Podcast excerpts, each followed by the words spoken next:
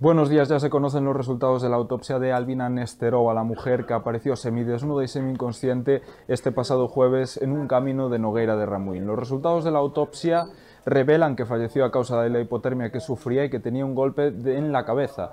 Eh, además, las pesquisas avanzan, las pesquisas de la Guardia Civil y se conoce, ha trascendido que mantuvo una discusión con su marido la noche pasada. Aún así, no se descarta la muerte accidental. También nos acercamos al pueblo de Armariz, la parroquia de Armariz, en la que el matrimonio convivía, ella con su marido británico, y hablamos con los vecinos, conversamos con los vecinos para conocer cómo era su relación con ambos.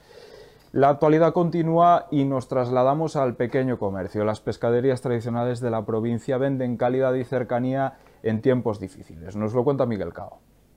Las pescaderías tradicionales muestran su preocupación ante la competencia que le hacen cada vez más fuerte los supermercados, a lo que hay que añadir que cada día más personas compran a través del online.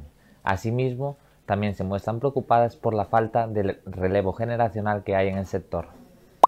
En páginas sanitarias nos vamos al Chuo, donde la Junta acaba de sacar a concurso una inversión de más de 10 millones de euros para modernizar el laboratorio de microbiología. Nos ofrece más detalles ha Nacido.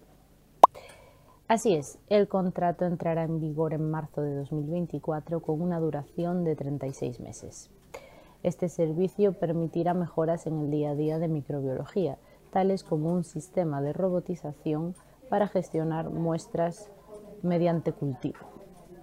En páginas de provincia nos vamos hasta Torrón, en Ocarballiño, donde vemos una, matanza tradicional, aunque los tiempos han cambiado, los métodos han cambiado, incluso hasta afecta el cambio climático.